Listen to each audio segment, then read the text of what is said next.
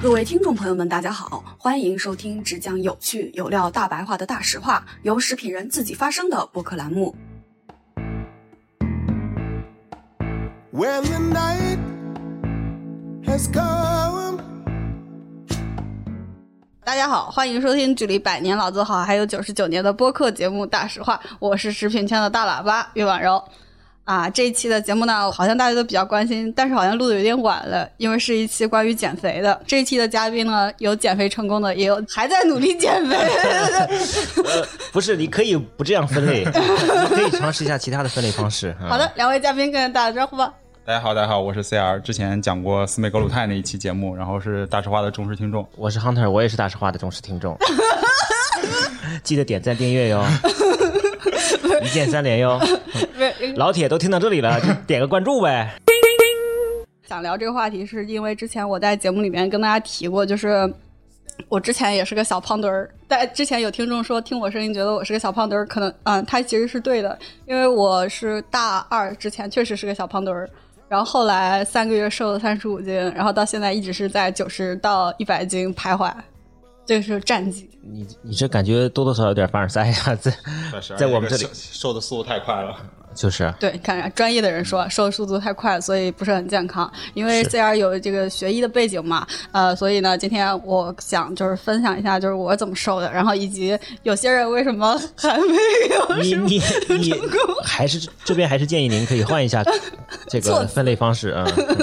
嗯就是还有就是未来我们怎么瘦。对，确实我也在减肥上也花过不少的心思，然后尝试过不同的方法。哎，对，好的，那我就简单的分享一下，我是三个月是怎么样完成三十五斤的目标。嗯，一会儿我我也分享一下我是怎么瘦下来的啊。嗯，对。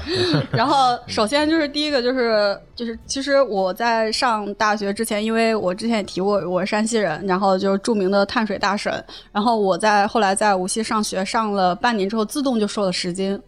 我觉得这个跟我就是忽然一下饮食中没有了面粉、碳水摄入量减少以及规律的三餐有很大的关系。哦，吓我一跳，我以为这个突然就自动瘦了十斤，我天，这个就是没有刻意减肥，也没有运动，然后就是从大学到大上大学第一个学期就瘦了十斤，半年。嗯，那你就讲一下你大学之前吃的，跟大学刚上大学的时候吃的。大学前、大学后，嗯，大学之前，尤其是高考那两年，一天三顿算算炫三碗面，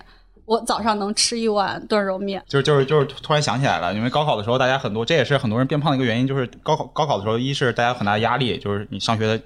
复习啊、工作啊，然后学习，然后考试各种这种压力特别大，然后特别想吃东西，然后家长也觉得你当时需要很多的营养，对吧？补对，很要补，然后天天给你吃好吃的，然后我们的补很多就是炖汤、吃肉，然后嗯就都是其实高脂的东西。是。然后你压力又大，然后晚上有时候一些熬夜要学习，对吧？很多时候晚上我们记得我们老师当时说了一个，就是你要是困了，你就吃点东西，然后你就可以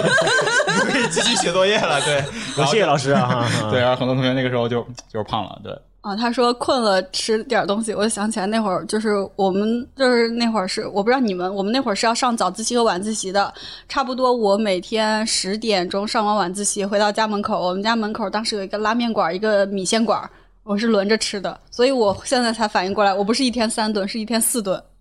那怪不得，对，而且那个时候就是长身体，好像饿的也特别快，因为脑力劳动本身也比较耗体力、那确实，精力。然后早上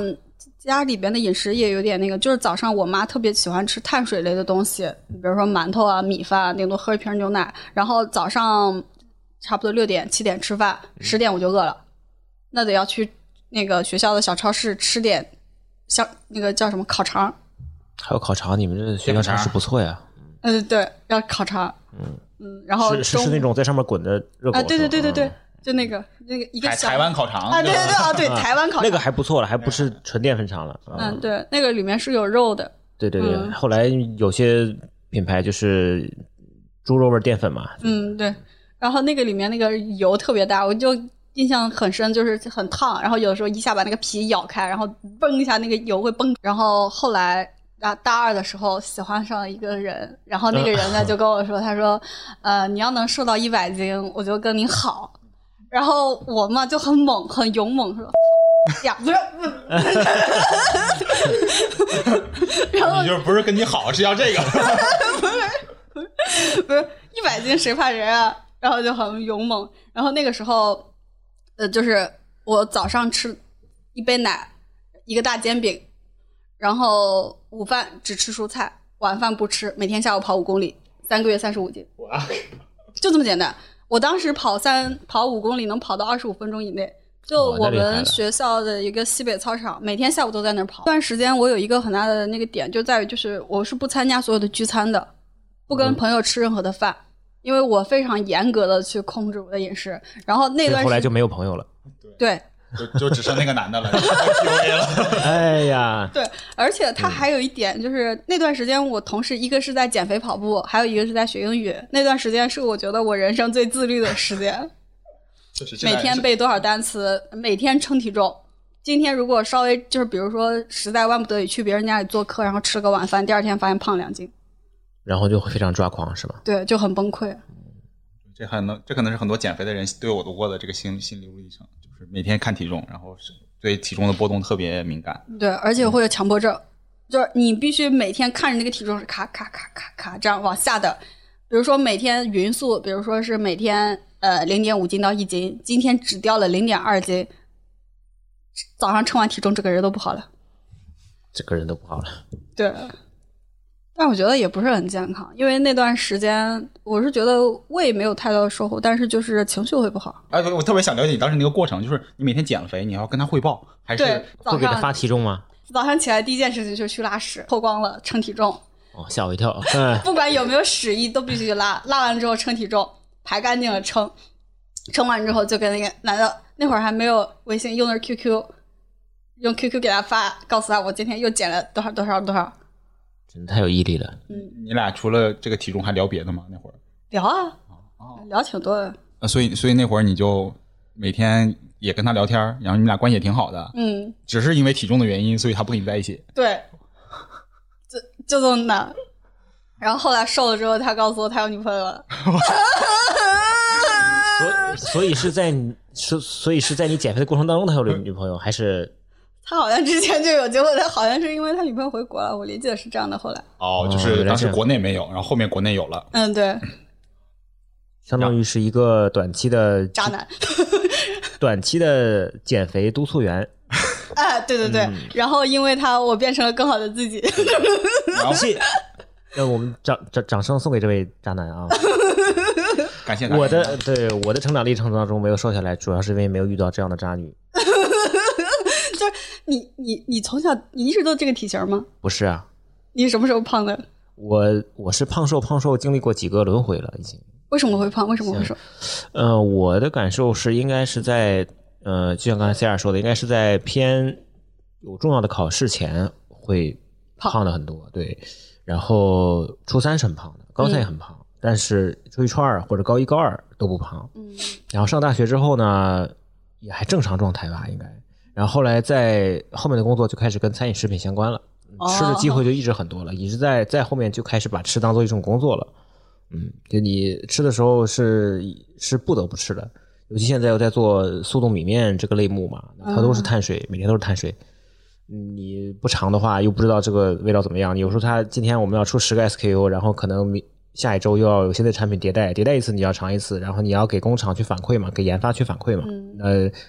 又不得不吃，对吧？优秀的产品经理都是要自己体会用户嘛。嗯，就像他们之前说那个喜茶那个聂云辰也是的，每天要炫好几杯。对啊，你这个避免不了的。嗯，哎难怪人家喜茶好喝。这里有个问题，就是你们品尝东西的时候一定要把它咽下去吗？一定是之前就是跟那个可乐的研发聊过，他们要求呃可乐的研发还有做奶茶的研发，他们会要求品尝的时候是把整个一杯喝掉，因为你就是因为有的时候我们会喝到有一个东西，你会发现这点儿好喝，往下喝不下去了。嗯，所以你需就是做一个比较负责任的、优秀的产品经理，其实你需要知道整个的一个全程全过程的一个变化。明白？我自己的感受就是，有些味觉不充盈整个口腔的话，有些时候细节你是抓掌控不到的，抓不到，可能跟呃像液体类、酒类的可能会更明显一些。嗯然后，比如我们一般，比如吃包子，包子的话，比如面皮，其实我是很好吃的，嗯因为面皮一般我们是看面的呃发酵的这个状况，然后面皮够不够筋道，所以一般是撕的。呃就我们吃包子不是上去一口咬的，就是先撕，把面皮要撕好几遍面包，对看一看，对对对，撕好几遍，然后面皮可以不吃，然后但是馅料你就要吃了，就要尝了。嗯但是你当你如果好吃的馅料吃到嘴里面又吐出来的话，总感觉有点嗯过意不去。想了想，算了，还是咽下去吧。对，嗯确实，我之前有段时间在那个酒吧兼职的时候，就是他们会做调酒嘛，然后就尝那个酒，是那种兼职吗？正经正经兼职，嗯对，然后然后尝那个酒的时候，因为有时候我开车去，然后就不能咽下去嘛，所以就只是在嘴里含漱一口，然后就吐掉，然哦后发现这种你这种样子品尝液体的话，它那种后调你是尝不到的，就是咽下去之后的那种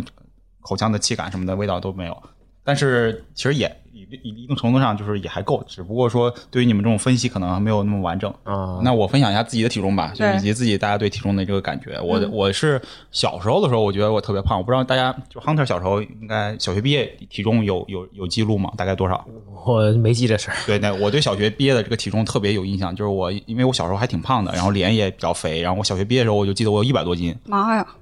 对，然后当时应该是班里就算小胖墩儿那种，就是眼睛都眯眯着那种睁不开的那种小眼睛，我现在也是，虽然眼睛现在也小。没有，我小学的时候也是，对，然后然后小时候就特别自卑，然后从小就一直不穿那种紧身裤子，然后就、就当时对体重就一直很很敏感，嗯。然后就是所以一直就是可能从小形成了一种这种自卑的心理，就是对体重这个事儿特别在乎，然后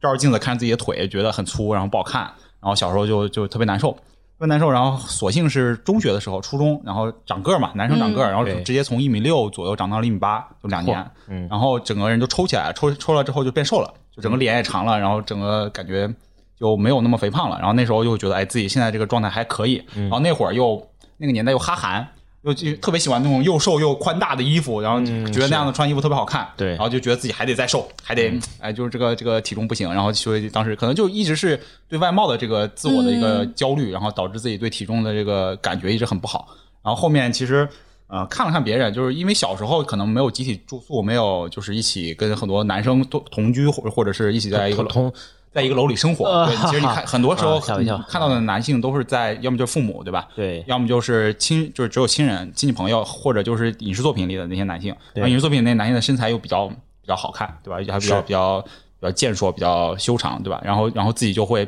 特别有压力。然后上了大学之后反而就好很多了，就是因为你。我住宿嘛，住宿了之后，整个学校里的男生，你每天上下楼一看，一打眼儿，你很多光着膀子的，就哎，就是对身材这个事儿，就慢慢慢慢的有一点儿就是没有那么焦虑了。嗯啊，但是自己其实从中学开始一直有有在乎这个事儿，就是每次都一低头看自己肚子上的肉，一捏，哎，就觉得对哎，这个这个赘肉不太好，然后就一直就是想减，然后一直也没减下去，对吧？就是保持自己不胖，其实就是一个呃很成功的一件事情了。对 对对，然后自己这么多年其实也是一直在维持自己就不胖这么一个要求，所以我感觉我对体重的这个这个叫焦虑吧，对吧？外貌焦虑，哎，你一说这个，我想起我的一段那个，就是你好歹是个男孩子，我是个女孩子。我从呃小学的时候，不仅是个小胖墩儿，然后然后就是呃还是个短头发，然后就是你们知道不知道有一个词叫后生？就是我们家那边就是山西的一个方言，就是管那种就是家里面的主要劳动力又胖又壮的那种男人叫后生。然后我的家人们会用“后生”这个词形容我，后生可畏的后生。就是形容一个人很胖很壮，是家里面的主要劳动力。对，就是最起码在我的我自己看来是一个非常负面的词。嗯然后加上又是个女孩子，然后所以我在初中、高中穿的衣服全部都是冲锋衣，然后我的牛仔裤。呃，会就我不知道小时候的裤子质量不好，还是因为我实在太胖了，就是会经常就是 那个会崩，啊，崩线对，啊，裆啊，屁股，啊，对对对对对对对，然后就特别敏感，所以我对体重后来瘦下来之后特别的在意。就很刻意的会去关注这件事情。对，然后包括就是瘦下来之后，确实发现喜欢自己的男生变好变变多了，然后就觉得，嗯，就是我是觉得自己吃到这个红利了。刚才 C 二说的时候，他是会有会针对这个给自己造成心理压力的，会焦虑的。对的。嗯那当你家里人会说你有什么后省呀，或者这样的时候，你觉得心里自己内心会有比较大的压力或者是焦虑吗？非常大的焦虑，非常大的那个，然后所以我跟喜欢的男生只愿意做兄弟，不愿意，就是我觉得他不可能喜欢我，特别敏感。所以你当时就潜意识里就已经设定了他不会喜欢你，对吧？对，压力特别大。然后觉得就是呃，是不穿，就是我在呃瘦下来之前是不穿裙子的，一个女孩子从来没有穿过裙子，都只穿裤子，对，这样可以把然后裤子还崩了，裤子崩了这段一定要留住。对 好的，这这这种观念好像很多这种曾经胖过的很多女生都有过，就是我听别人分享的时候都有过，就是呃胖的时候就是只穿裤子啊，或者是有时候穿裙子穿长裙，对。能遮住一些，就是大家还是是。对外貌这个事情非常在意的。但但但不过你小时候你父母就叫你后生这个词儿的时候，他们有嫌你胖吗？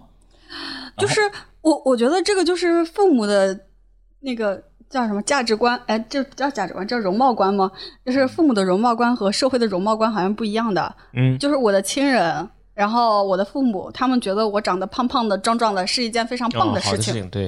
对，当然后当我后来上学之后接触异性，发现你长得胖，异性不喜欢你。嗯然后你上大学之后，全部都是一个同学的这种社会，然后你会发现，就是大家觉得你胖是个缺点。其实你的认知和那个是受到一个冲击的，是就是平平大家小时候觉得哇你好棒你好壮，然后、嗯啊你知道我妈小时候夸我一段，她说我能拎五十斤的大米，哎是不是五十斤还是二十斤的大米从楼下能够搬到二楼？她觉得这是你很棒的一件事情。嗯当后来我来到就是江浙沪这边读书工作之后，他们觉得一个女孩子能够搬很重的东西，这是一件很羞耻的事情。嗯，就应该柔柔弱弱的这种。对，嗯我觉得这个就涉及到性别观念的问题了。就是听到前面就是父母觉得女生有力气、很壮是一件好事情的时候，就有一种观念可能就是从农村干活的这么一个传统继承下来的，就是你有力气，然后你身体体格好，然后你就是扛造嘛，对吧？然后体力劳动的体力劳动可以可以补充更多家里的这个。呃，男性的这个缺失或者怎么样，和是的能承担更大的义务。但是等你社会发展到一定阶段，发现大家不需要做那么多重体力劳动的时候，你这个大家就开始在乎别的事情了，比如我在乎外貌也好，在乎就是轻盈或者各种不同的观念，然后你对体重的这个要求就会变，就会发生改变。然后同样是再分享一个这个观念问题，就是呃，国内可能目前比较少，就之前美国我记得有一帮人，就是因为美国大家这个嗯，剧的这个团体的这个概念比较强嘛，就很多人都就抱抱团取暖之之类的，然后就很多那种特别大码或者是特别肥胖的那种那种模特走秀，他们专门有过这种活动，就是说啊、为什么现在的模特一定要是这种超模，特别瘦，然后特别呃看起来就就跟皮包骨头一样了，然后他们就是找很多特别就特别找那种 BMI 大概三十甚至三十五以上的这种特别肥胖的大码人士来。走秀来做很多服装的模特，然后这种观念我觉得也是走到了另一个极端，就是因为大家的这个健康体重它是在一个范围内浮动的，你过胖其实对你的内脏负担、对你的心血管、对你的各种地方都是有一定的损伤的。对不是说我们一定要说以瘦为美，只是说我们要在一个合理的范围内，就是你人生有身上有一定的有一些赘肉，比如说有一个小腹，你小腹肯定不会是很平坦的，对吧？正嗯但是正常人，包括你说健身的人，他小腹都会往外凸的，然后你去看那雕塑，对吧？他也都是这种样子。我觉得这个大家对容貌的这个观念还是要保持在一个正常区间内，就不能往两端走。你往两端走，可能都都有问题。都会不开过于心。极端是吧？对，对。我再再补充一个，就是你刚才说到这个，呃，家里边有有有有有有这个描述的时候，就是我觉得之前我们会经常听那个说法，就是哎，他们家生一个大胖小子，就感觉这种就是哦胖胖的，就是感觉就是象征着健康一样，好像如果如果骨瘦如柴那种感觉，应该是营养不良或者出现什么情况，而且很容易夭折在以前。对对对对，但是这两年，因为儿童肥胖也很高嘛，也开始变成一个社会对话题，大家其实也在关注。嗯嗯，对。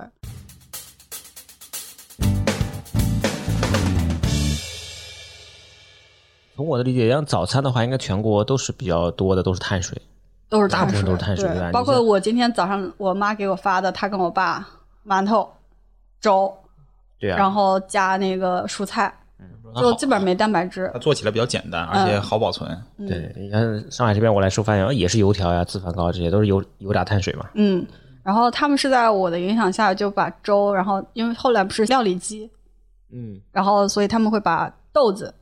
就是一些大豆类提前泡在里面，然后打打碎，成打嗯碎碎，也是喝那种糊糊啊，但是我觉得蛋白质含量会稍微好高一点。要健康的多，也应该嗯也算粗粮的那种东西对。，但是你早饭全是碳水的话，真的饿得特别快。嗯，对，应该是跟上午的脑力劳动比较大，消耗糖比较多吧。我每一顿吃进去有碳水、有油脂、有蛋白质，然后吸收的最快的就是糖，是比如说葡萄糖这种直接果糖类的这种直接糖，然后是淀粉类的碳水转化的糖，然后才是油啊、蛋白啊。它们的就是因为蛋白要从大分子变成小分子，油也是从大的要变成一个小的，然后乳化，不不不，然后就会比较慢。对，所以你会饿得慢一点。但是你像糖或者碳水，就是精米精面是饿得最快的，粗粮还稍微慢一点，因为它有点纤维，能够让你整个慢一点。所谓的高 GI 嘛，升糖指数很快，一进来马上就哎，对，单纯从效果角度上来讲，我有点想降低，比如说精细碳水的吸收嘛，你你增加可溶性膳食纤维或者增加膳食纤维，你也能够减少它的吸收速率。就这个理论上它的效果其实是差不多的。比如说，同样都是吃一百克碳碳碳水吧，我就再加十几克的膳食纤维，肯定它的吸收效率就降低了。那我对排泄出去就更多。所以就是鼓励大家在吃饭的时候要多吃粗粮，就混合着吃。蔬菜类东西，嗯，纤然后维类东西。就是正好就是看了一个最近中国疾控中心的一个研究显示，就是从二零零二年到二零一八年，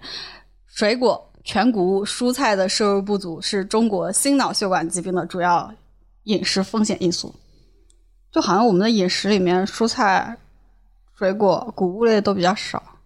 我就是我印象中很典型的一个，就是我们家那边的饭哦，就是呃吃一顿饭，就是一大一个大碗，每人一碗，然后差不多百分之八十的面面条打底，然后上面浇一小勺浇头，基本上全是碳水。嗯，主要就吃面嘛。是的，是的，减肥的时候就会觉得面条是一件特别不健康的食物，因为它的呃营养成分特特别少，主要都是碳水化合物。然后当时呃有时候在外面吃饭，或者是自己在家懒得做饭，然后又想减肥的时候，一般就会选择饺子。对，因为就觉得饺子首先它碳水占比比较低，然后你再买一些素饺子，就是添加脂肪含量比较少。因为有些荤饺子，像猪肉的，它就特别肥，它那个脂肪含量能到二二三十。对对，然后多对你选一些素素馅儿的饺子，整个的这个营养成分的比例还是比较乐观的。对我真的觉得，就是饺子包子是一个非常伟大的发明，因为包括就是一个就是他刚才提到的，我们可以吃的更丰富一点，还有就是因为很多小朋友不是挑食嘛，然后跟很多当妈妈的人聊过，就是他们会给小朋友吃饺子、吃包子这种，就无形无意中就把这个饮食偏食、挑食这个习惯给纠正掉了。我体重降低主要是靠运动，你都做什么运动？呃，那多了，力量、有氧都会比较多。呃、我就是发现。Hunter 是一个运动量很大，但是也没有太见成效。呃，我是有有差不多一一个多月吧，四十四十多天降了八公斤吧，差不多。嗯，我那意思。然后那那个那个阶段就是运动会特别集中，然后运动量也很大。但是我也没看到你有什么肌肉。嗯，我是呃我我我称过那个那个那个就是体脂仪嘛，嗯，呃，他的他的结论是肌肉型肥胖哦，啊，就是呃有有一部分是内脏脂肪，嗯，然后皮下脂肪呢，呃肌肌肉量又有，然后但是也有皮下脂肪，嗯，所以力气上还是够。所以你看我打羽毛球的时候，你你的评价是一个灵活的胖子嘛，嗯，对，因为你只有足够的肌肉量去做各种各样复杂动作嘛，要保持灵敏嘛。如果是纯胖的话，对，如果纯胖的话，你的移动就会很缓慢。嗯，对，所以应该是我我我后来也发现自己的特性是这个，嗯所以其实你的饮食并没有主动的去调整。呃，只是有一些被动调整吧，啊，因为后面的工作上一直都跟碳水相关系，只能说减减量，不能说完全杜绝。啊，你说我是完全的不摄入任何碳水，就很强的这种控这个断碳，然后每天只吃纤维啊、肉类啊这些，我几乎是很难做到的。然后在饮食这块儿，我有点儿就是我经历的还比较复杂，就是我很多方法都尝试过，就是念书的时候试过生酮，嗯，然后试过低碳，嗯，高蛋白都试过，然后减，然后后面健身了，然后还试过碳循环，嗯，对，然后这些，然后包括呃健身，长期一直保持一个中高蛋白的饮食，然后就是低脂，主要中碳水这么一些，然后低碳的也都走过，然后这些不同的饮食其实对体重的改变都有，嗯因为呃我们之前很多人讲过一个比较多，就是生酮饮食嘛，对。生酮饮食是一大家就觉得它是一个特别方便，嗯然后就是我可以以吃肉，我可以疯还可以狂的吃，纵享，对我还可以就是喝油，甚至嗯那种极端、极端生酮，但是这些都能减肥。然后在早期，其实这些方式，包括刚才提到的，你开始运动了，你开始关注自己饮食了，你早期你都会掉体重，嗯这是一个规律，就是你早期减体重减掉的很多都是呃瘦体重嘛，就是所谓的水，然后呃糖原，然后肠道里的这个残存的食物这些东西。嗯，然后在饮食这块儿，其实我觉得更多的还是呃。就是看你怎么样能找到一个自己适合自己的习惯，包包括说少食多餐，还是说你一天呃轻断食，你晚上就你一天就把把吃饭集中在八小时以内，还是说你一周七天两天少吃，五天正常吃，就各种这种方式。啊、我个人其实都试过，然后也都也基本上至少都每每种方案至少坚持过一一两个月，对，然后其实对我来说，我个人感觉效果不是很大，因为我可能是一个长期都在关注自己饮食的一个人，然后所以我体重其实长期一直保持着一个很难再降下去的一个状态，因为我。比如你上班，你其实是有压力的，你不可能说做到就是每天都那么规律的，比如说低碳，因为你低碳的时候，你的情绪会会非常差，嗯，然后你的这个心呃这个精力也很难集中，然后甚至说你说脾气还会变得不好，确实，极度暴躁，对，然后很容易沮丧。然后你高脂肪，比如说之前生酮的时候还会便秘，因为生酮的时候极端生酮它是不吃蔬菜的，因为蔬菜里面有碳水嘛，嗯。然后你就会导致你的膳食纤维摄入特别少，然后你就会便秘，我以为你。说你变臭了，然后没有交不到朋友。对，然后然后其实就是这些东西，我觉得都都是在减肥过程中，大家就是你找到各种方式去试，然后各种方式去去走，然后都可以都有效果，嗯，都有一个就是结果吧，因为你这么做了，它都会有一些变化。然后至于说你后面还能不能坚持，或者说你要不要坚持这个事儿。啊，就是大家这就用我这个观点聊下来就没有什么没有什么观点，就是我觉得都可以，然后怎么做都 OK，找找到自己适合的方法就好。呃，我其实挺赞同 CR 这个理念的，就是呃，首先我觉得就是我们不贩卖什么身材焦虑啊、这这些东西，对吧？然后这个我记得之前月月还给我发过一个，说说说某一个女性这个运动服饰品牌，这个号称女性不要有身材焦虑，结果连什么大码的。啊，好像超过 L 码的那个什么衣服都没有的，嗯对吧？所以我觉得，呃，首先大家如何看待肥胖这件事情，我觉得分几个角度啊。首先，你比如说你的需求就是塑形，那你就奔着塑形这个方向上去。那比如你的是增肌，那你就奔着增肌去。比如说有的女孩子要为了练蜜桃臀，对吧？那那我觉得还是看先看自己的需求是什么。对，呃，有的是这个要控制自己，比如他就是他不见得一定要练块儿，他可能就是 keep fit 这么一个状态。那你就关注自己的，比如 BMI 啊，比如什么体脂率啊，你去关注这这些数值。有的看起来好像这个很瘦，但有可能体脂率也高。对他，他因为他有的时候会有这个内脏脂肪，对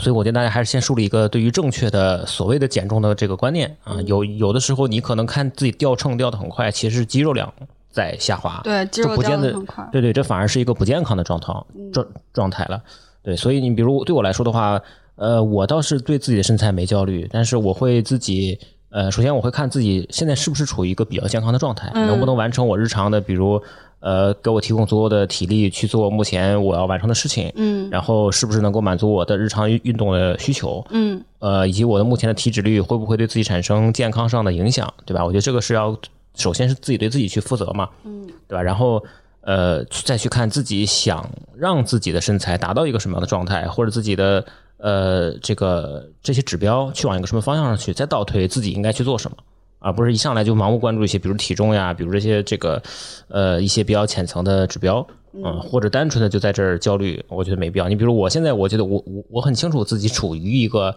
偏肥胖的状态，但是呢，我也知道我的工作离不开这件事情，那我又不能拿出大块的时间来去运动呀，或者是调整这些膳食啊，就是就两个路径我都很难走通，所以呢，我就内心比较平和哈、可以能接受这件事情？比比如你说有的女孩子觉得哎你胖、嗯不行哈、那不行就不行吧，那哪里不怎么办？对，哪里不行点哪里，对吧？所以我觉得这个还是看呃自己想要什么，然后以及不同的点的这种权衡吧。嗯，就拒绝把身材或者食物这种偏向于非常道德化。对，这这里其实刚才说的很多一点都是在于一个需求分析的阶阶段，就是这个其实我我觉得我们可能说起来很简单，就是你想要什么，但这个事儿一般是给别人讲的时候很简单，但是自己来做这个事儿就特别困难。对就因为我也会问过一些朋友，就是你为什么想减肥？然后有些人就说，哎，我觉得我这个体态不太好，我这个后背太背太厚了，然后怎么样？然后在这个过程中就会发现他其实想要的特别多。他可能就是既想要我每天不花特别多的时间，然后又想就是不是去做什么特别大重量，或者是跟自己生活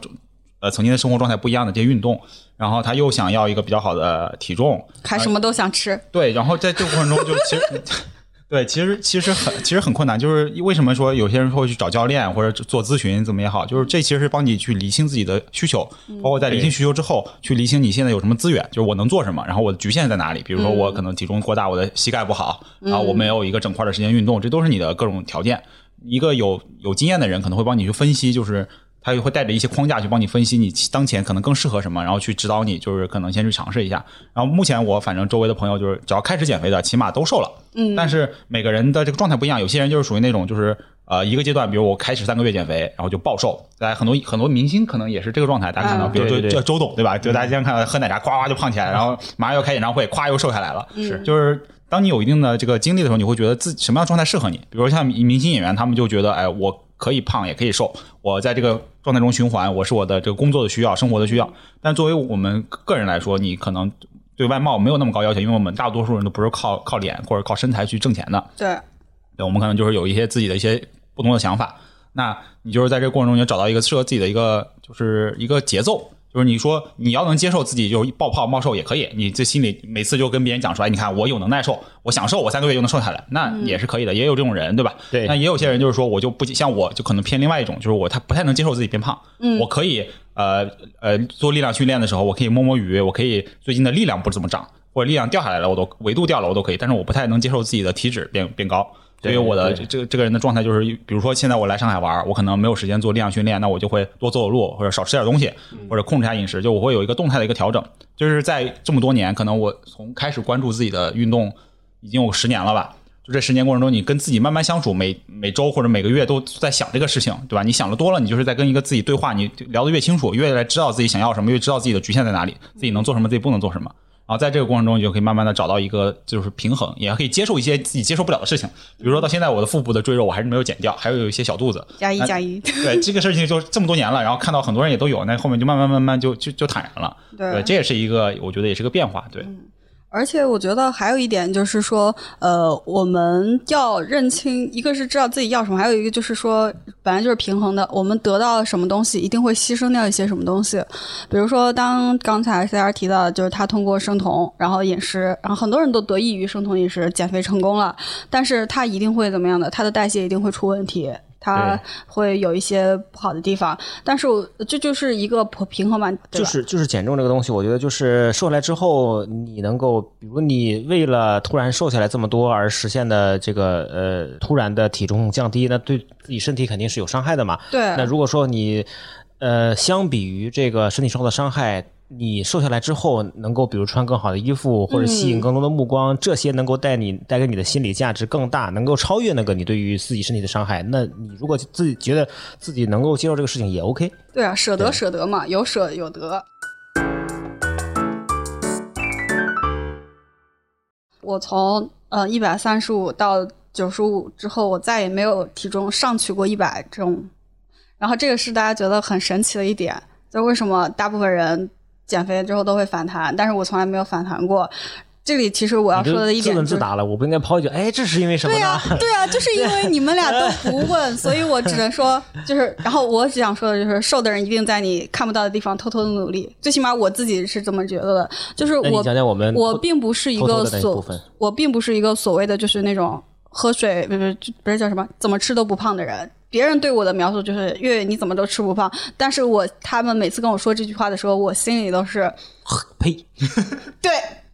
因为我确实在他们看不到的地方偷偷的努努努力。对你快讲讲我们看不到的地方，我们可想听这种了。他刚才说的十六加八的这种饮食，我我是这样的呀，我基本上是就是十六八，然后但是我断的不是晚饭，是早饭。断早饭啊？对，那你每天上午上班的时候，其实我觉得就是，但是我我我觉得这个可能就是每我的天赋就在于我饿着肚子我也能上午集中精力的上班，我靠一杯咖啡能吊着过来。每个人的节奏不一样，不能盲目，不能盲目跟随。呃，对，不能盲目跟随，但是你可以自己去探索自己的边界，就是可以去试探自己的极限到底在哪里。然后你像我中午十二点吃饭，然后晚上八点吃晚饭，就这八个小时之内吃完一天的，这个是第一点。然后这个十六加八，这个所谓的轻断食是长期在坚持的。然后第二个点就是在于我不爱吃米饭，这个就是可能是饮食上面带给我的天赋。习惯上的，嗯，对，就是比如说我中午也好，晚上也好，或者今天晚上跟别人出去吃饭也好，我基本上吃点肉，吃点蔬菜，我是不吃米饭的。这个的话，就无形中让我减少了很多容易长胖的一个因素。那所以作为北方，尤其山西人啊，厌食呢，这你就说到点子上了，比如说放假了，嗯回家了，回家了，对啊，五天胖五斤，我天，呃，这没问题。碳水吃多了，就是身体内的储水会变多。嗯其实那段时间胖，短期胖的都是一些水啊，还有一些垃圾，对吧？肠道里的垃圾，一些对屎。对，然后还有就是一个就是关于我自己会给自己设很多额度，比如说火锅额度、奶奶茶茶额额度度。嗯，就是虽然我的开始社是有社交的，比如说我会跟我朋友一起去炫火锅，而且我饭量还很大，肉也吃的很多，然后这个我作证，他说的是真的。是真的，就是对，之前我相亲过一个男的，就是因为我点了五盘肉，然后他就跟我掰了，我很生气。才才五盘肉呀！对啊，才五盘肉，两个人才吃五盘这肉，月跟我吃我吃我火锅的时候，可不止可不止点了五盘肉。就一个人炫五盘都不够。对啊，所以我就觉得就是就是就是呃，你的体重也好，你的饮食也好，本来就是波动型的，你自己去接受。你比如说今天吃了一顿猛火锅，然后你第二天称，然后瘦了三斤，无所谓啊。你就算不改变你任何饮食，你就按照你平常吃法，一个周也会下来的，因为你不是天天吃。如果你天天那么咚咚咚的炫火锅，你一定会胖的。包括奶茶也是，我正常跟我办公室同事参与公司的奶茶社交，然后就是融入公司的文化，但是我是有额度的，比如说我严格，我一个月奶茶就只有三杯，然后一个月就三杯，对，但是这个月可以透支下个月的。我一般不太会这一年就也三十六杯啊。对，一般一般不太会，哦，嗯、对，因为三一个月才四周，三杯奶茶够了吧？是还可以喝喝可乐，剩下时间喝可乐吃别的。对，就是就是大家如果关注我极客啊，我经常在那个极客那个个人日记里面发一些吃的喝的的那些东西。但长期来看的话，就是虽然我也喝可乐，我也喝乱七八糟的东西，但是吃的喝的那个可能就满足我自己的探索欲望和这种多样性的这种需求。但是基本上我不是会去说我每天喝可乐，就是就是我们有的时候会给食物贴一些标签，甚至把它上升到道德问题，比如说你喝可乐就是不健康。然后你这个人喝可乐就是不自律，对吧？但其实我没必要把它觉得一个食物单独是健康不健康的，就没有所谓的健康食物和不健康食物，这个是我一直的观点。只有不健康的生活方式。对自己跟自己舒服，就是所以我觉得一定要去体检，日常的关心自己身体的各种指标，这个很重要。对，刚才讲的就是没有什么不健康的食物，都是不健康的生活方式。其实健康这个东西也是一个相对观念，对，就是其实大多数人按照 WHO 的定义，其实都是不健康的，因为它健康指的是健康的身体、心呃心灵还有社会关系，对吧？其实很多人在这方面多多少少都会有些缺陷，比如说我感觉看起来还挺正常的一个人，但是我其实之前做过一些是个死变态是吧？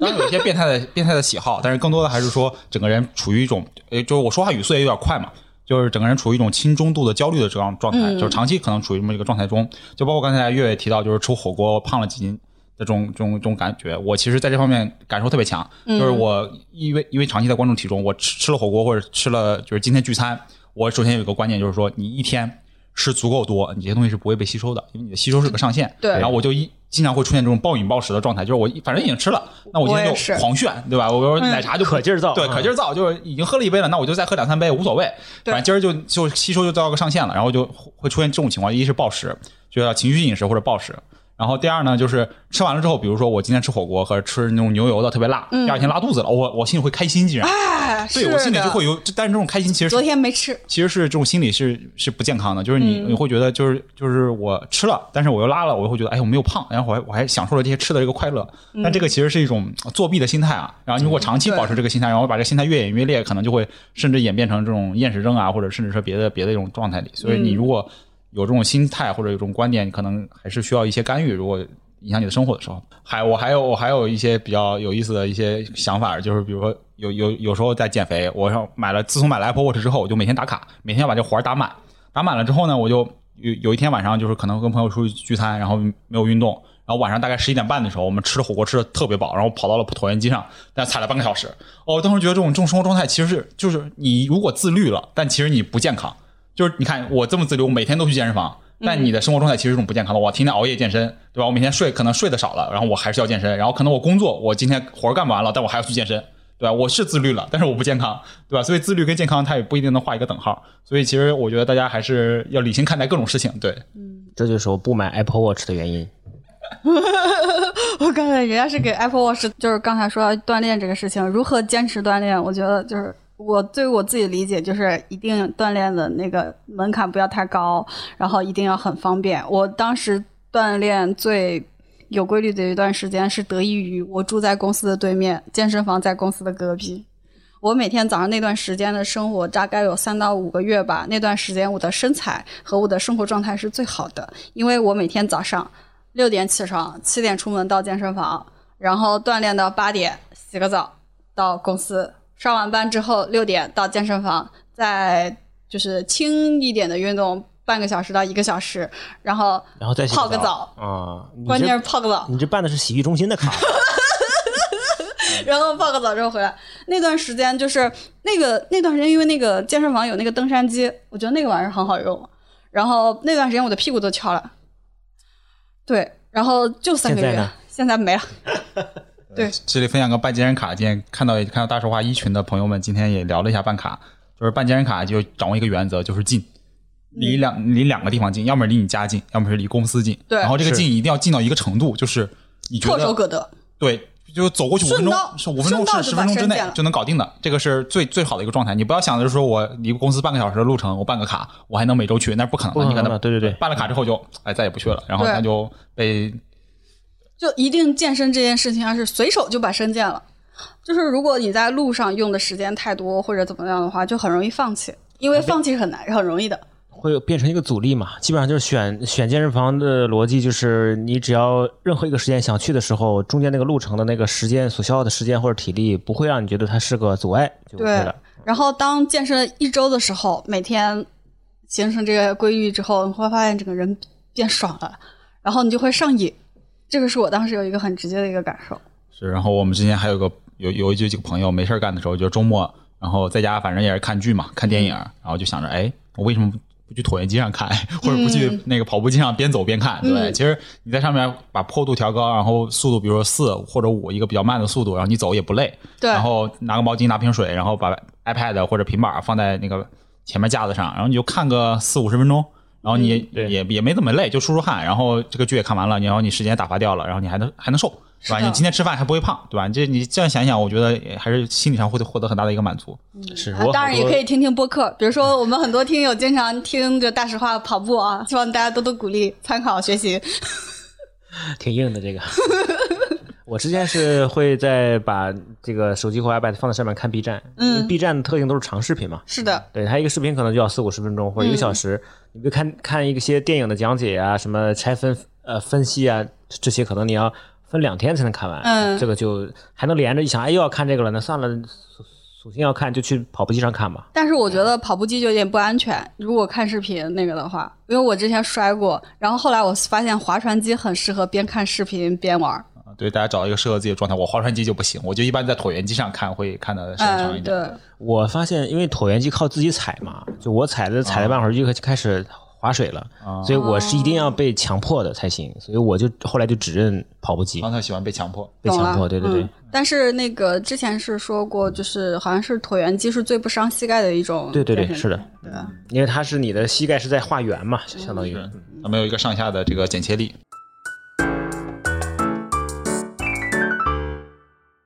最近有一个很好玩的一个概念，叫最近火爆的白人餐。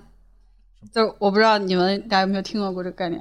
请月月先讲一下吧，听众朋友们可能不知道这个概念。啊？就是什么叫白人餐呢？就是白人嘛，其实他说的就是我们的人种，就是大家就就啊说简单一点，就是老外。那老外吃什么呢？他白人餐有很多的版本，比如说我们日常看到的瓦嘎斯的那个沙拉啊，这种其实就算白人餐的一种。然后如何在家里五分钟炫到白人餐的一片面包、三片火腿、一片芝士？最适合中国宝宝的白人餐是一根黄瓜加一个番茄生吃。所以它的这个白人餐的特色就是这个加工程度比较低，嗯然后比较原生的这种蔬菜水果，调味比较少。然后没有什么调味。嗯，然后但是白人餐这个事情其实可以说一下，就是大家一般都会强调说，你尽量吃轻加工的食品，这个食品加工程度越低，你越健康吃它你越健康。这个健康主要是一体现在一它的呃添加剂少，对吧？它添加的东西多，啊呃少；二是它的这个精精细化程度低的话，当然它你的吸很多东西你都含大量的膳食纤维，嗯你吸收它的成吸本就慢，对，所以它你吸收就慢，然后转化率就比较低。嗯啊、这种就是站在所谓的健康角度上，就是你吃同样的饱腹程度，是你的营养就会更均衡，就是胖的更更少。对，但是这个东西也有个坏处，就是它容易饿。嗯就是白人餐它这种概念，就是一是简单，二它可能就是都是蔬菜嘛，蔬菜这种东西你吃完了，可能过个两两三个小时你就不行了。然后这个东西还有一个问题，就是它不太适合中国人的习惯。不知道大家吃那个沙拉有没有很很舒服啊？反正我个人在减肥的时候也走过一段弯路，就是我点过很多次沙拉，嗯沙拉一第一次的弯路就是这个酱，酱的热量其实挺高的，后面把是是是，嗯对，把酱换掉。换了之后呢，第二第二个问题就是这个沙拉其实自己吃不惯，就是它一是很生，嗯，二是它里边的菜吧，就是其实都是很多都是中国人不常吃的那种芝麻叶芝麻叶苦的苦的，对。然后这些东西你吃起来又很难受，就感觉像天天都在在在在在虐在虐待自己，然后你就会有一个很高的一个心理成本，你就会觉得，哎，我都付出这么多了，我还瘦的还这么慢，然后就很难受。啊然后我天天就在吃苦一样的坚持这个事儿。当然，有些人被虐习惯，就喜欢在这种状态下，哎，获得更多的这个坚持的动力也可以。但是对于大多数人来说，我觉得这个事儿它都不可持续。所以后来我就把这种呃沙拉什么的换成就是清汤的麻辣烫，就是这种东西，我就觉得哎挺适合中国人的胃口。对对对对，对，所以其实这种白人餐这个事儿，目前还我觉得它更多的是一个噱头，就梗嗯这个事儿更更大。但是实际上每个人其实你都有自己的一些状态，比如今天还跟月月开玩笑说，白人餐这个东西不就是东北的那个蘸酱菜嘛？嗯，对吧？是吧？你你吃个黄瓜蘸大酱，这也是白人餐，对吧？对然后你只不过人家是沙拉酱，你是那个大酱黄豆酱，一样的，差不多。对，人类真的不能没有碳水。就算是你吃白人餐的时候，该吃点面包也是那个，因为你的一些短时的运动的能量也好，还是大脑需要的能量也好，都需要碳水来直接提供和支持的嘛。因为肌肉和大脑只能够接受糖原。对，说到这个这个这个糖的问题，就扩展的讲一下，就生酮饮食。就是生酮饮食最早为什么会有这个东西，就是为了它会降低癫痫病人的癫痫发病率。嗯然后它的机理可能还不是很清楚，但是有一个猜想，就是说，因为你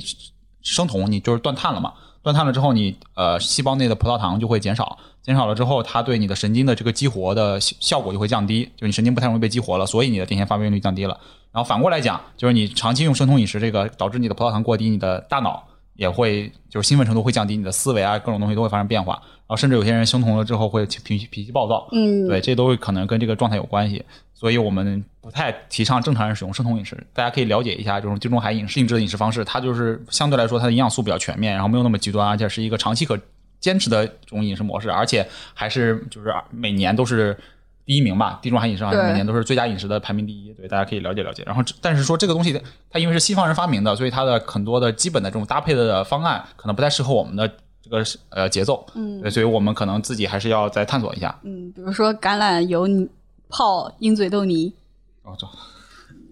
听起来就很黑暗的东西了，我觉得已经。哎但是确实很健康。但是意面是碳水比较低的，没有意面碳水高，但是它是低 GI 的，因为哦它里面的那个小麦粉，对它它那个麦子的加工程度比较低。对而且小而且意面有个好处，就它不容易坨。嗯，对我之前自己带饭的时候，就是把意面煮了捞出来放着，然后再去倒点菜，然后是的中午吃的时候，那意面还是比较有劲道的。一根一根的这种。嗯，呃，完我之前带饭的时候最喜欢带的就是意面，然后因为意面有各种小的那种形状，我是把它当炒饭来做的。就我炒一点蔬菜和肉，然后把那个面煮好烩进去，然后一顿。我刚才说我们吃面的时候，一般一碗百分之八十的面加一勺臊子。当你把这个比例反过来的时候，比如说你吃面的时候，本本来面和菜的比例是二比一，你换成菜和面的比例是二比一，其实你就会瘦。哦，我你刚刚说反过来说，我脑子里都是小沈阳那个，来碗卤子尝尝咸淡呗，不要面，面要钱，卤子不要钱是吧？那来个卤子吧，来个卤子，但卤子吃多了也不好，这玩意儿钠含量太高了。对，太咸了，对对对。中国人的饮食的一个很大的问题在钠上。就是分享一下自己的吧，自己在家最近在怎么吃饭。嗯，我我先讲讲我的吧，然后我我觉得还是你们俩讲比较好，我的可能不具备参考意义。他吃了，然后大家都成了你。我不是我一冰柜各种各样吃的，嗯，呃，我挺羡慕的。然后我我现在在呃有两种状态，第一种状态就是在公司吃，就是比如点外卖，或者是呃在公司的食堂买饭，或者出去跟朋友聚餐。我一般都是选择呃多吃肉，然后少吃呃精致碳水，呃不是少吃糖吧，就是少吃糖和少吃肥的东西。对，然后我可能因为我最近每天的运动量都是有的，我每天可能做高强度的运动大概在四五十分钟左右，嗯所以我其实现在吃饭在碳水上，就米饭啊、面主食、面包啊这些东西我都不太不太忌讳，就正常吃。然后只不过我会控制住，就是说这个这个肉或者这个米饭或者这个面包，就尽量不要有太油，你放了黄油或者放、嗯或者是五花肉啊这些东西我就去掉了。对，然后鸡的话我可能就鸡皮就不吃了。就是在脂肪上我会控制一些，然后就会让我觉得自己的状态还算比较比较正常，就是也没有胖，也然后也虽然没有瘦吧，嗯对，但是整个的体脂还是保持一个比较健康的状态。然后另外一种就是自己做饭，那自己做饭我就是就是非常爽啊，就是基本上我现在就研究了不放油，就发现不粘锅是个好东西嘛，就是买了不粘锅之后，然后你就用中小火烹饪，然后所有的菜你基本上都可以就是拿那种喷壶喷一勺，喷一下油，可能也就零点零点三零点四克，然后你就可以把一顿饭做出来了。然后我个人可能对吃这东西要求不高，然后我吃起来就觉得还行，还凑合，然后就就吃了。然后一般都是靠肉、海鲜这些东西来让让自己解馋，这吃了就不馋了。然后呃，剩下的这些什么呃菜呀、饭啊，就比较简单了，就可能就炒一下，或者是热一下，或者是呃怎么说，怎么放点酱油这种东西，然后调调味儿就吃了。对，然后我自己就是就可能也没有什么太大参考意义，因为我的同事们天天看我吃饭就觉得你天天食之无味，就看我做的那些东西都是都一个色儿。对，一个色儿。嗯，就我觉得首先就是心态要好吧，就是你胖绝对不是因为你喝了一罐可乐，而是因为你天天喝可乐。这个事情还是要拉长去看的，不是说更长的时间维度里面嘛。对，不是不是说我今天吃一顿就胖了，而是因为你长期的一个问题。就像那个刚才塞尔，人家瘦是因为人家每天吃的是别人看起来没有食欲的食物，然后炒个菜只放喷一下的油。就是这个的话，就首先就是我是觉得，就是关于运动这个事情，不要把运动想的就是它门槛很高。其实你每就我最近最大的运动就是我每天走路上下班，骑车上下班。这是我每天最大的运动，还有我上下楼是爬跑爬五楼，这也是运动呀。然积少成后多对积少成多，然后还有就是吃这个上面，他刚才提到就是出去吃的时候，我也是肉蔬菜，不吃米饭，而且我会吃大量的蔬菜。让我斯跟宫保鸡丁在你面前的时候，能拒绝一碗米饭吗？真的是。啊，对，所以你不要吃特别咸嘛，因为一咸就下饭了。对，就是呃，就是我我出去吃饭，唯一会吃米饭的，就是比如说今天中午跟同事去吃的是那个冒菜，那肯定会吃一碗米饭。然后正常吃的话就不用吃了。吃火锅就得涮个苕粉，甚至来个蛋炒饭。哎，对，我们是在火火锅婚礼上也要加宽粉的人哎，对对对对对。，Q 一下上一期啊。呃，食物它本来就是一个平衡嘛，你吃你 A 吃多了，就是你吃的太咸了，那你肯定就会想喝很多的水，然后想吃大量的饭去把它平衡掉。就是你自己可能都没有意识到，这个是你身身体本身的一种本能，然后你去遵从它，然后你就不好意思就胖了。呃，还有一个就是你的味觉，就是怎么说呢？就是你的味觉其实是可以被培养的。当你每天都吃的比较淡的时候，你吃一个月，你再去吃麻辣火锅的时候，你会觉得没那么香了。我之前在重庆的时候就感吃吃的会比较习惯嘛，嗯。然后就感觉会越吃越咸，然后对于辣的耐受度也会很高。对，那后来不在重庆之后，到上海这边，就现在在吃，呃，哪怕在上海吃麻辣火锅，如果要的中辣以上的，我都会觉得、嗯、这个有点太辣了。对，它这个就是你，比如说每天吃麻辣火锅，中油中辣，中午小龙虾，晚上火锅，深夜还要来顿烧烤他。主要这啥家庭呀？一天都这么吃，我就 我我要是这么吃，我就不关注体重了啊，我只要关注钱包了，钱钱包瘦的速度比我瘦的速度还快。你你如果这样吃的话，你的口味只会越来越重，然后你会吃一碗想两碗这样的。还有就是，我觉得尽量能让生活丰富一点嘛。我有一个小的技巧，就是和朋友在一起，就是人是有羞耻心的。然后比如说我现在心情很不好，然后我想暴饮暴食，我就我控制不了自己了。我之前有一次周末，我就是找 Hunter，然后我说你周末有没有事？要不我们去录个节目，或者我要去你家，或者我们出去一起去哪里？其实那个时候我真的不是说我要真有那件事，而是因为我那天情绪很不好。如果我自己在家里面，我就会暴饮暴食，我觉得这样会伤害到我自己，所以我会主动的去找我的朋友，我要跟我的朋友待在一起，我就不会去暴饮暴食，因为我要面子。那你找我，我觉得你找对了，心情不好走撸串去。我是有过一段暴饮暴食这个经历的，包括去看过心理医生，他判定我是强迫症。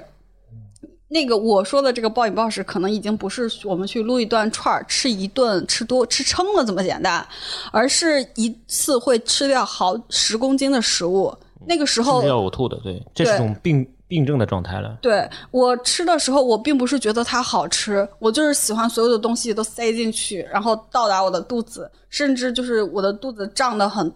痛，我会觉得爽到。然后后来我去看医生，他说那个属于强迫症。嗯然后那个时候就是我吃完了之后，包括吃垃圾食品，我有一段时间就会有厌食症，就会我就觉得外食是很不干净的，很脏。然后我吃垃圾食品，我就会自动的想吐。我那就这点就很有天赋了，别人吐需要抠嗓子眼儿，我能自动吐出来。这个情绪跟食物的因关系还是很密切的。就是当我们吃到东西的时候，会觉得有不同的情绪，比如吃到好吃的会特别开心，吃到自己特别想吃的东西就觉得特别满足。反过来，当我们有不同的情绪的时候，我们对吃也会有不同的需求。最最常见的就是刚才说的，就是我们的情绪化进食，就是焦虑跟焦躁、暴食，呃，导致你就吃的很多还暴食，然后疯狂的吃，然后可能呃不关注在吃什么，就关注我吃这个事情，或者是有时候你特别想吃一个东西，你就控制不住的一个劲儿的塞。比如说有些人吃甜食，一旦开始吃就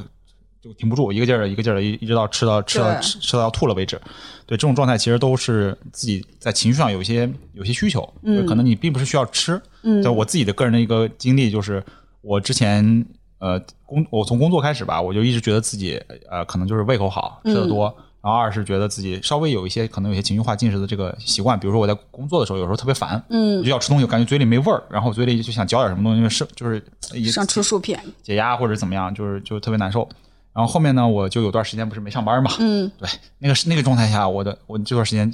状态就特别好，嗯然后吃东西就是就能吃就能做到吃到五六分饱就停了，对。然后然后平时也不会说有那么多想吃东西的时候，嗯，就那段时间我整个人的状态就特别松弛，而且每天就会想做事儿，比如说我去出去看个展啊，或者看看书，或者跟朋友去录个录个播客，然后写写东西。然后那段时间我就是对吃就毫无这个需求，然后也、当时也不想逛淘宝了。我觉得这两个东西是有关联的，就是有时候晚上回到家刷淘宝，和我白天想吃东西，结果我觉得这个情绪是类似的，它都是一种满足内心的空虚或者是释放焦虑的一种状态。对所以我觉得大家可能还是要关注一下自己的情绪和吃的这个联系，然后找到一些呃生活的方式吧。就是这个还可能有点难，因为很多人可能觉得我这个生活的状态是我很难调整的，就我必须要用这个节奏生生活才能。呃，维持我现在的这个生存，对吧？但是这个事儿，我觉得就是再往下说，就可能不仅仅是吃的问题了，可能就是我们现在很多人就是困扰大家生活的一些问题。那这个是有关系的，就大家可以呃花点时间去想想这个事情，或者是呃再跟朋友聊一聊吧，或者我们以后有机会在别的节目或者在别的地方，我们也谈谈这些事情，分享分享自己的一些观点。嗯，还有自己的一些小技巧吧。我觉得就是一点点的改变，其实积累久了，其实也是会有一些很大的一些改变的。对，然后我们希望食品这个东西跟大家绑定在一起是好的记忆，而不是更多的是这种负面情绪。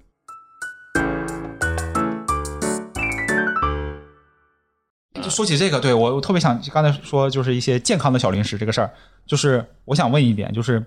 呃，为什么就是市面上做这种什么低卡或者是低脂，然后所谓的健康吧，就是不让你胖的，嗯，这种代餐的小零食，然后让它稍微有点好吃，比如说有蓬松蓬松呃就脆的感觉，或者是甜的感觉的这种零食种类比较少。就是你可能目前我看到比较多的，可能国内就是一些魔芋，它可能更偏代餐这种方向，但是在零食方面，它是就是基本上找不到。然后更多的就是现在传的那些所谓的低脂，它要么就低脂高糖，要么就零糖高脂，对吧？哎这种我其实觉得也不是很健康。那为什么从消费者上面来说，我很难选到类似的这种呃都比较好的、都比较健康的食品呢？首先我，我们就我我可以从薯片的一个发展来聊吧。就薯片，大家一提起来不好，对吧？又便呃虽然很便宜，但是高油，然后热量又很高，然后口味调的又很重，然后吃一包能炫两包，就是会上瘾。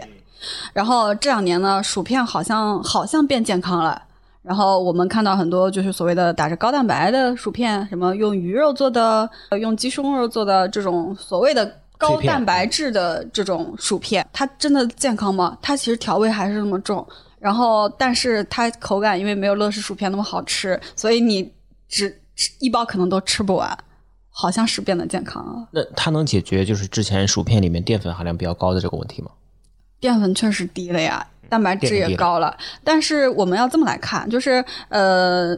你如果说你对于薯片吃一包薯片，你觉得你是因为热量高，然后吃了很多的调味，那其实你从那个到这个没有解决问题。然后你如果说我日常饮食中，我们刚才说了嘛，碳碳水比较高，蛋白质摄入不高，那你从那乐事薯片到这个鱼肉薯片，那其实是升级了，健康了，因为你摄入了足够的蛋白质。我这么理解的啊，因为有的时候是人呢，他有的时候就是有有一种口欲，就是在比如做什么做某件事情的时候，他嘴里就喜欢吃点东西，焦虑的时候，我嚼点东西。对对对，然后他可能要的就是那种比如嘎嘣脆的口感，或者是说比如那种气泡的沙口感，嗯，他还是可能需要是这个。那我觉得这种碎片脆片呢，可能某种意义上讲只能替代这个这个事情，因为我们之前只有薯片的一个选择嘛。你像比如我自己，我的口我就是有口欲这种人，比如我要看点开一个 B 站或者看一个电影，我觉得就要。嚼个什么东西啊，吃个什么东西，这样感觉就跟你吃饭的时候开看看电子大电子大菜菜是一样的道理嘛。呃，我一般会嗑瓜子，嗯，我我也是。对，但瓜对，但瓜子的油脂含量就蛮高的了。但是瓜子其实你一次吃不了特别多，你不可能一次吃半斤瓜子。那你是不知道嗑瓜子熟练程度呀。我也是，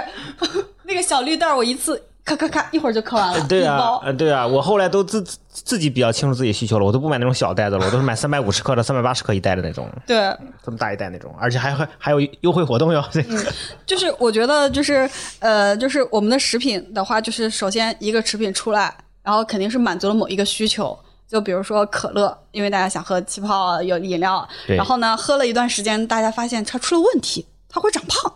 然后呢，我们就要解决一个问题，所以我们有了零糖的可乐。因为问题你在产品初期研发的阶段，我们是不可能预见到所有的问题的，一定是要有足够量的人去用了它，以及足够长的时间，我们才能找到它的问题，然后去做一就是针对这个问题去做改进。对，主要是因为可乐出来的时候本来也不是当饮料用的，嗯，对，对吧？嗯，肯定也而没想到且就关于糖这个问题，五十年代糖是保健品，糖是营养品，因为那个时候缺糖，对，而而且很稀有的。对，这还就确实一个发展阶段的问题。就比如说呃零食这个事儿，就拿薯片举例子嘛，刚才说到，就薯片这个事儿最早出来，可能大家不知道这玩意儿会让人肥胖的那么快，或者是会那么高的一个呃这个身体的负担。嗯但然后后面现在我记得之前应该是十几年吧，就有那种烘烤类的薯片，嗯非油炸嘛，嗯对吧？非油炸，然后它的脂肪含量就会被降低，然后甚至现在还有一些脱油的技术，嗯包括我之前查还有一些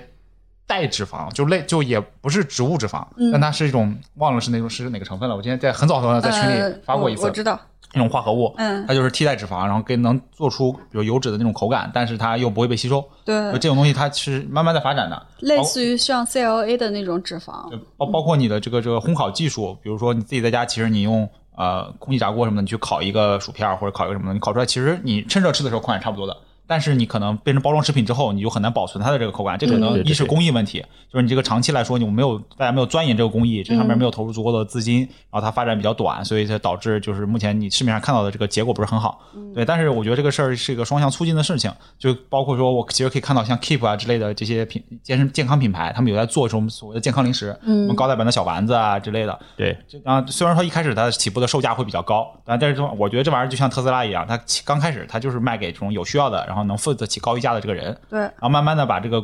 这个这个产业链啊什么的培养起来，基础体量做上，去。体体量做上去之后，你有足够的利润去改进自己的生产工艺，然后慢慢的把价格打下来。呃，最终我觉得做消费品的所有人，可能大部分都是说我把这东西把东西做的价格足够低，足够低了之后，它就融入了大家的这个日常生活。日常生活对其实我觉得还有一点就是买的人要足够多，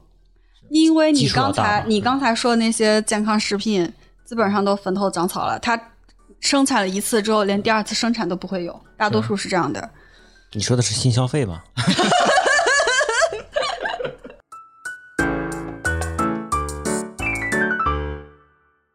前一段时间那个 Hunter 找我，给我发了一个链接，立刻下单。你买几瓶儿？三瓶啊，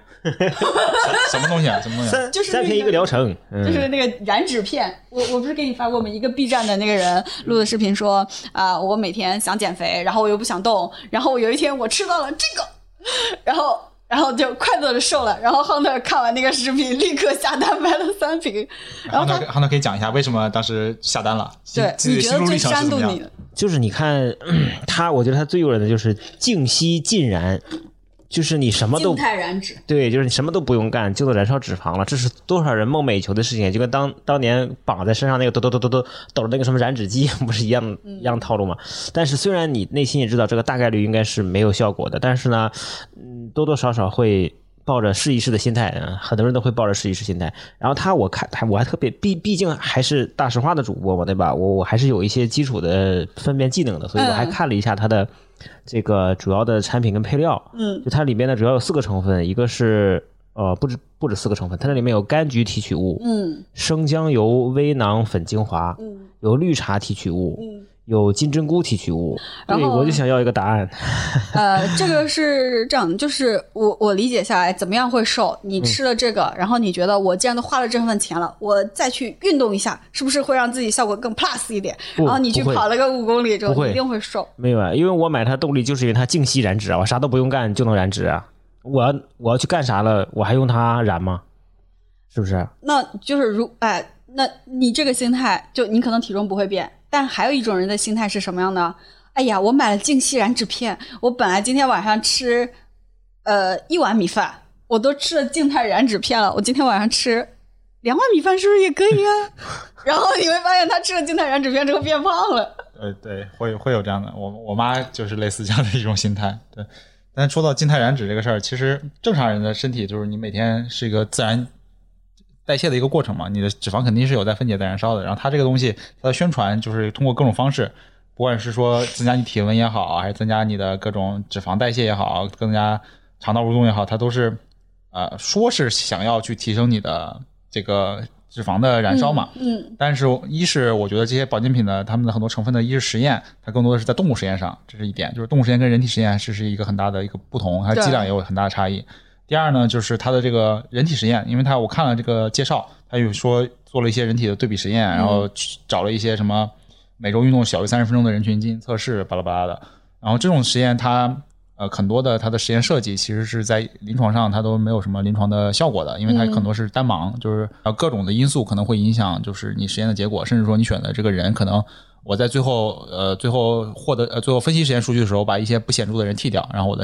对吧？我就构造一下我的实验数据，然后实验数据出来了。但是从之前的一些观点上来看，就是首先你的整个人，你的静息代谢是很难被快速被外界的东西所提高的，因为不管是温度热了也好，就大家有时候看到说运动的时候穿那种什么所谓的暴汗服，嗯那种是裹保鲜膜这种，对吧？说号称是说提能够提升你的这个基础代谢，但实际上你只是体温升高了啊，包括他，包括你刚才提到这个姜黄素什么的，他说说会升高你的体温嘛，对，让你感觉出汗变快了，变多了。对，但这些出汗并不代表燃脂，对这个观点大家也要有，就是你出汗只是说你身体要散热，散热是有什么原因呢？就是因为我们的人体它是有一个体温的这么一个调定点，就是大脑会觉得我的体温在这个点上、这个位置上是最合适的。那当我的温度变高了或者温度降低了，我就要把温度带，就要你要升高体温才是减肥的一个过程。比如说你在冬天，你穿的很少出门了，你感觉冷，那这时候你其实就在燃脂了，因为你的身体会告诉你我要产热，怎么产热呢？就是分解代谢。对，或者抖，就是寒战，对吧？寒战也是一个发热的好方法，消耗嘛？对，还是消耗。那其实这种时候才是才是你减肥的好方法。那为什么大家会觉得就是说很多很热的地方那些人都比较苗条？比如说大家会觉得那种四川啊，或者嗯呃什么火都啊，或者是甚至非洲吧，就觉得那么热啊，那那个热带的地方，大家那些人都那么瘦，因为太热你吃不下饭。对，这是一点。我我夏有道理啊 对，就是就是你天天，比如说在上海这种地儿，你到了六七月份，你就天天坐在马路边吃饭，白天你就坐在马路边，你根本什么都不想吃。对那你走了之后都一身汗，那你确实会会瘦。对，这这是这不是因为瘦会增加你的代谢，而是因为瘦会影响你的食欲。对所以这些我夏天九十五斤，冬天一百斤，这是固定的。所以用个比较形象的比喻，就是刚才 C R 说这个感觉，就跟人体像锅炉一样，当他发现外边这个锅炉温度不够高的时候，他要填更多的煤嘛，嗯，那填进去更多的燃料，就相当于是在燃脂了。是，但但是反过来说，说你燃烧更多，你还会想要吃的更多。嗯，对，你的身体就是它，因为我们刚才呃之前说到呃减重嘛，说减重大家很很快的减下去，然后很多人又反弹，就是因为其实我们的身体对体重这个事情，它是也有一个平衡的。就我长期对我长期维持在一个体重上，我现在突然降低了。我的身体会告诉我，就是哎，现在这个状态有问题，我现在可能是在对我在就是对抗一些负面的情况，对吧？我后面我可能要储备更多的东西，以防下次再来一个事儿。对，嗯就比如就就最简单就是饿，对吧？我现在挨挨饿了，那我下次肯定说我多多囤点儿。那所以说你会反弹，反弹就是说我的身体告诉我，哎，我还要回到之前那个状态。那为什么我们提倡说慢慢降，或者你减肥一定要维持大概半年甚至一年以上，那你的体重才会慢慢的就是重新调整你的这个这个稳定性，就是调整这个稳态的形成了一个你新的标准平衡对，形成了一个新的状态。所以其实欲速则不达，对、嗯这个这个观点我们要有。对，好像说起那个静态燃脂片吧，这个这个事儿其实就是，嗯，不能就就就不能说是智商税，就是它完全没有作用。嗯，对。没完全没有作用，那不就是智商税吗？嗯，然后还有一个东西，最近就是也群里面也有人问过，叫瘦子菌，就有一种益生菌，嗯嗯然后说是。呃，就反正他能拿出来的临床，就是说跟减肥啊、瘦身相关，甚至他是从瘦的人心里面提出来的。啊，这个之前有有研究，就是说嗯给特别肥胖的人去移植那个瘦子肠道内的菌群，然后发现那个瘦子菌全被杀死了。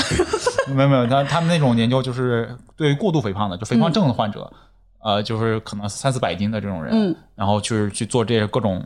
呃治疗嘛，什么切除术是一种，另外一种就是改善这个肠道的这个菌群的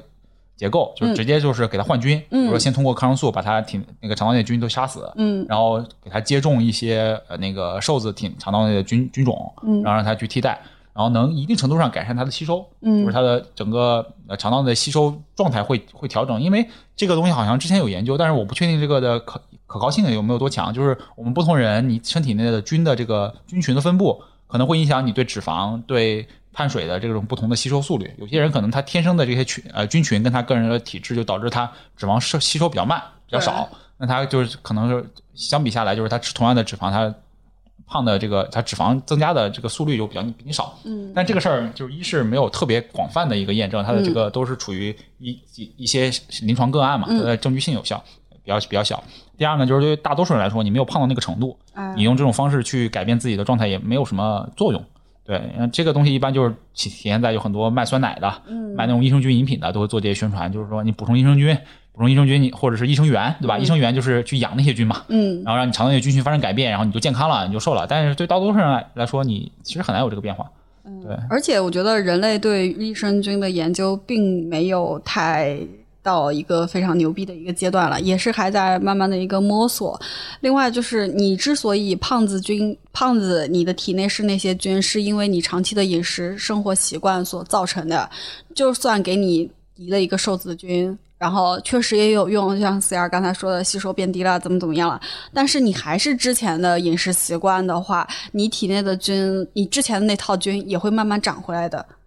因为你的体内、你的饮食习惯、你的生活习惯根本就不适合瘦子菌生长。那我再抛个问题，就是如果说呃单独服用膳食纤维，比如像菊粉这样东西，会不会有改善？呃，膳食纤维你如果吃多了，就是它因为吸水，然后有可能会造成便秘。就是你吃正常的膳食纤维，正常量、一定的量、比较舒服的量的话，其实是会促进排便的。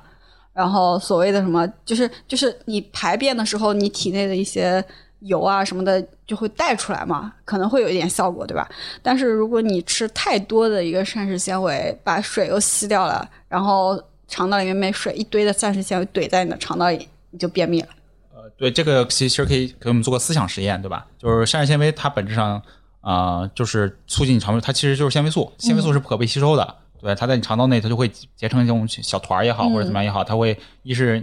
你肠道碰到这种不能吸收东西，它就跟你说，哎，我要快速的再再拧一拧，再挤一挤，把这东西快的给它挤碎，但是又挤不碎，然后它就会出现这个状态，这个对抗的状态。嗯，那如果你正常饮食，就是你所有的，比如你正常的这个脂肪摄入，然后呃肉呃蛋白质摄入、碳水摄入，然后之后你额外补充了大量的膳食纤维，啊、就可能会出现月月刚才说的，就是因为你的这个膳食纤维比例变高了，但理论上你只要脂肪摄入有一定的程度，它就不会说让你便秘特别严重，就是你还是会有，因为脂肪它是一个润滑作用，它会对包把这些东西包住，然后让你把它变成个屎排泄出来。但是如果你这时候开始了，我低脂，我不吃不吃肥肉了，不吃不喝不吃油了。然后那就相当于就是你这个纯素食饮食，然后还是素食还是零脂饮食，那这种状态下你就会你就变成山羊，对，那山羊拉屎就是一粒一粒的，对对，这就是便秘的一种，就是你因为它都是纤维素，然后纤维素在你肠道内它都全在一起了，然后你的屎就会一个小球一个小球的，然后被排出来，它不可能变成一大坨挤出来，然后它又没有油，它在肠道里就会特别痛苦的在那儿在那固有，嗯挤啊挤啊挤啊，挤好恶心啊这一段。然后描述的很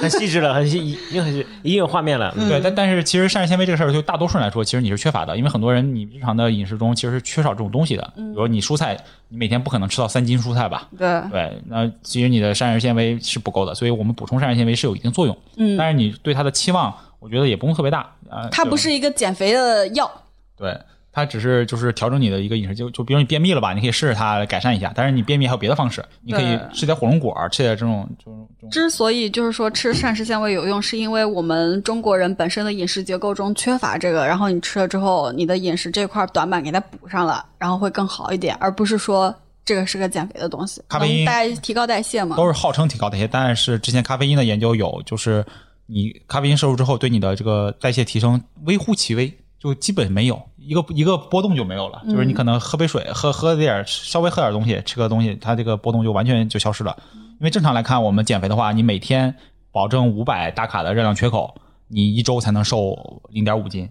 对，五百大卡这个东西，你咖啡因怎么顶都顶不上来。所以减肥真的是就是饿了饿了喝水，馋了打嘴。啊，对，这才是减肥的主要方法。我我买过左旋肉碱，呃，那会儿去年被封的时候，四月份胖了十斤，就每天在家光吃，然后压力比较大，那段时间情绪真的不好。然后吃的更多，因为每天在家穿睡衣，你知道没感觉。然后忽然有一天下去做核酸，穿牛仔裤，绷不住了，然后就减肥。然后那段时间流行红不是也很火嘛，然后呃我就是每天就两包左旋肉碱饮，然后跳两个小时。刘畊宏后来跳腻了，觉得没意思。就是那个 B 站上面有一个一个两个男孩子带着我跳那段时间那个王心凌那个什么爱你啊，什么五月天的那些跳的那个那些舞。哎，我真觉得大家如果有兴趣的话，真的可以跳跳。我很喜欢听五月天、王心凌这些，边听边唱，然后还能跳，对，还能跳，而且他五月天有些歌，比如那个就那个很嗨，然后特别解压然后你在家咚咚咚咚，真的很爽，然后就出加上那个出很多汗，就是我如果没有喝那个左旋肉碱，比如我差不多要跳二十多分钟，我才开始蹦出很多很多汗，然后但是我喝了那个之后，十分钟左右就开始出汗了，出很多，我觉得可能稍微有点用吧，我也不知道，反正我觉得。一个月瘦了十二斤就下来了，然后呃六月份可以出去玩了，我还是那个我。就是主要还是运动，主要还对，我觉得还是运动。就是我觉得汤特刚才提的燃脂片也好，左旋肉碱也好，就是你可以去买。然后这样的话，就是我的理解，就是因为我买了这个，然后我会激励自己，既然钱都花了，咱就不能让它白花，所以我会激励自己每天去动一下。还有一个就是跳绳儿。我我是一个跳绳很狂的人，我一天跳五千起步，哇，那你多的能跳一万，然后瘦的很快的。呃，那个体重大的同学们谨慎学习啊，这玩意儿对膝盖还伤非常大压力很大的。嗯嗯，对。其实呢，本期节目还是聊得比较散的，然后我们每个人都分享了一些自己实操的一些经验，不知道对你是不是有所帮助。最后呢，希望每个人都能找到自己最适合的方法，不管是吃还是运动，还是说你有一些特殊的辅助，也欢迎在评论区和我们分享。因为这期节目已经录了差不多有两周了，然后这最近呢，我在就是跟 C R 也在卷那个 Apple Watch 的那个闭环。如果你也想卷我，欢迎加我的 Apple ID，然后我会把我的 ID 放在 Show Notes 里面，欢迎来卷我，大家快来卷我！如果你喜欢大实话，欢迎订阅我们，也欢迎在苹果播客、喜马拉雅、网易云音乐等各大平台给大实话评分、转发大实话，让更多的朋友看到我们、听到我们。我是食品圈的大喇叭，也是食品行业的操心人岳婉柔。So darling, darling, stand by me.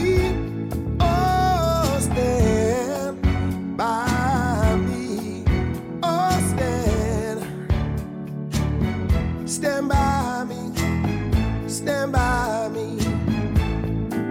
If the sky that we look upon should tumble